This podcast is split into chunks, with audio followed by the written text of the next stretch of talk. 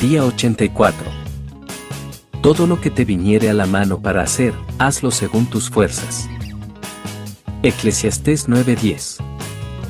Todo lo que te viniere a la mano para hacer, se refiere a las obras que son posibles para nosotros, aunque nuestro corazón encuentre muchas cosas que hacer que jamás haremos. Es bueno tener una idea en el corazón, pero sería de mayor utilidad que en realidad llevemos algo a cabo con eficiencia en vez de contentarnos con tener una idea o hablar de hacer alguna cosa. Tenemos que hacer todo lo que nos viniere a la mano para hacer. Una buena obra vale muchísimo más que miles de ideas brillantes que nunca llegan a concretarse. Jamás debemos sencillamente sentarnos y esperar que nos llegue la gran oportunidad o que aparezca un trabajo distinto para hacer. Todos y cada uno de los días debemos hacer las cosas que nos vienen a la mano. No podemos vivir en otro momento que no sea el presente, dado que el pasado se ha ido y el futuro no ha llegado todavía. Por lo tanto, comienza a servir a Dios sin esperar que la experiencia de tu vida llegue a la madurez. Procura dar fruto desde ahora. Sírvele ahora mismo, pero fíjate cómo haces, lo que te viniere a la mano para hacer, porque tienes que hacerlo según tus fuerzas.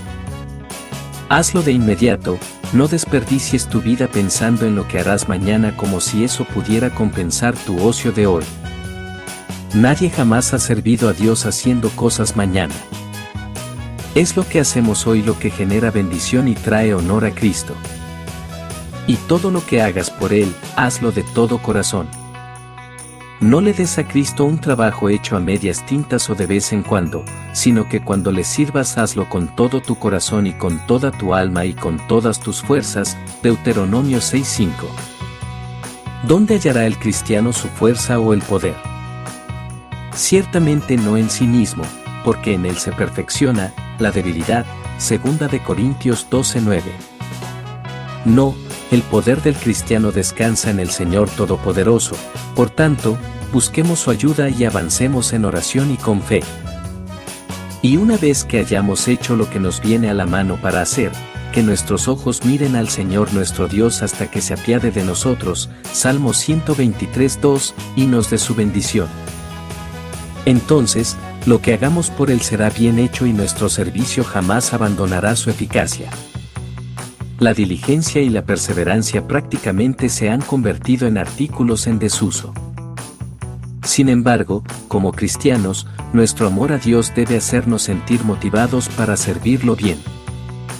Pablo le dijo a Timoteo que los creyentes vean en ti un ejemplo a seguir en la manera de hablar, en la conducta, y en amor, fe y pureza, y enfatizó, sé diligente en estos asuntos, entrégate de lleno a ellos de modo que todos puedan ver que estás progresando.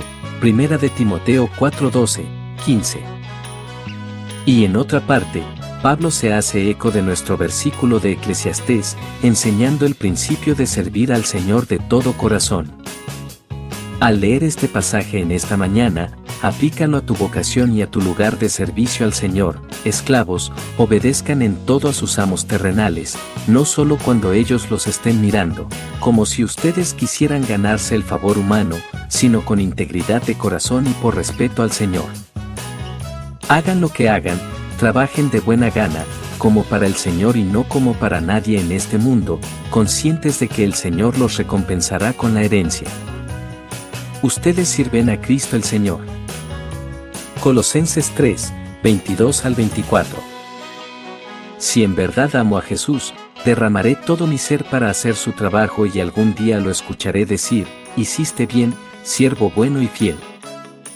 En lo poco has sido fiel, te pondré a cargo de mucho más. Ven a compartir la felicidad de tu Señor. Mateo 25-21 ¿Qué podría ser más glorioso que eso?